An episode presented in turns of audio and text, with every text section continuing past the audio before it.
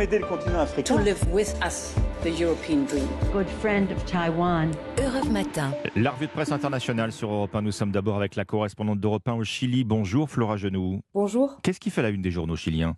C'est le rejet massif avec 62% des voix de la proposition d'une nouvelle constitution soumise à référendum dimanche 4 septembre.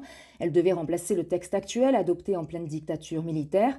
Ce rejet représente un raz-de-marée, un échec cuisant pour le gouvernement, juge le quotidien La Tercera. Le texte rejeté, progressiste, féministe, écologique, avec de nouveaux droits sociaux prolongés, en effet, les idées du gouvernement euh, de gauche. BBC Mundo analyse les causes de la victoire du non. Dans le texte proposé, c'est la reconnaissance des populations indigènes qui a notamment éloigné de nombreux Chiliens qui y voyaient le risque d'une division du pays. Le site de la radio Pauta revient sur la réaction du président Gabriel Boric qui a déclaré s'engager à tout mettre en œuvre pour lancer un nouveau processus d'écriture d'une autre constitution afin de remplacer celle qui reste pour l'instant en vigueur. Partons maintenant pour le Kenya avec vous, Charlotte Simonard. Qu'est-ce qui fait chez vous les gros titres? Un homme en une de la presse kenyane, William Ruto, confirmé vainqueur de la présidentielle par la Cour suprême du pays. Elle avait été saisie par l'opposition qui contestait sa victoire. Mr. President, titre le quotidien The Nation. On peut y lire son ascension fulgurante, soulignant un esprit politique hors du commun et un stratège de génie.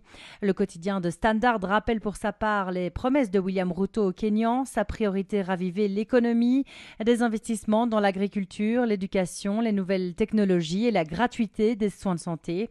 Le journal De Star pointe de son côté les relations difficiles entre le nouveau président et le président sortant Uhuru Kenyatta. William Ruto a ironiquement appelé les Kenyans à prier pour son prédécesseur.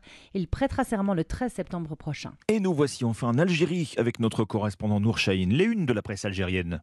Eh bien, on parle de gaz, celui qu'envoie l'Algérie vers l'Espagne. Le rapprochement de Madrid et du royaume marocain ne passe toujours pas côté algérien, ce qui se répercute sur les contrats gaziers, à tel point que le site Observe Algérie évoque un risque de rupture de l'approvisionnement en gaz pour l'Espagne. Le site explique que l'Algérie a en effet diminué les volumes de ses exportations et affiche sa volonté de revoir les prix du gaz livré à l'Espagne.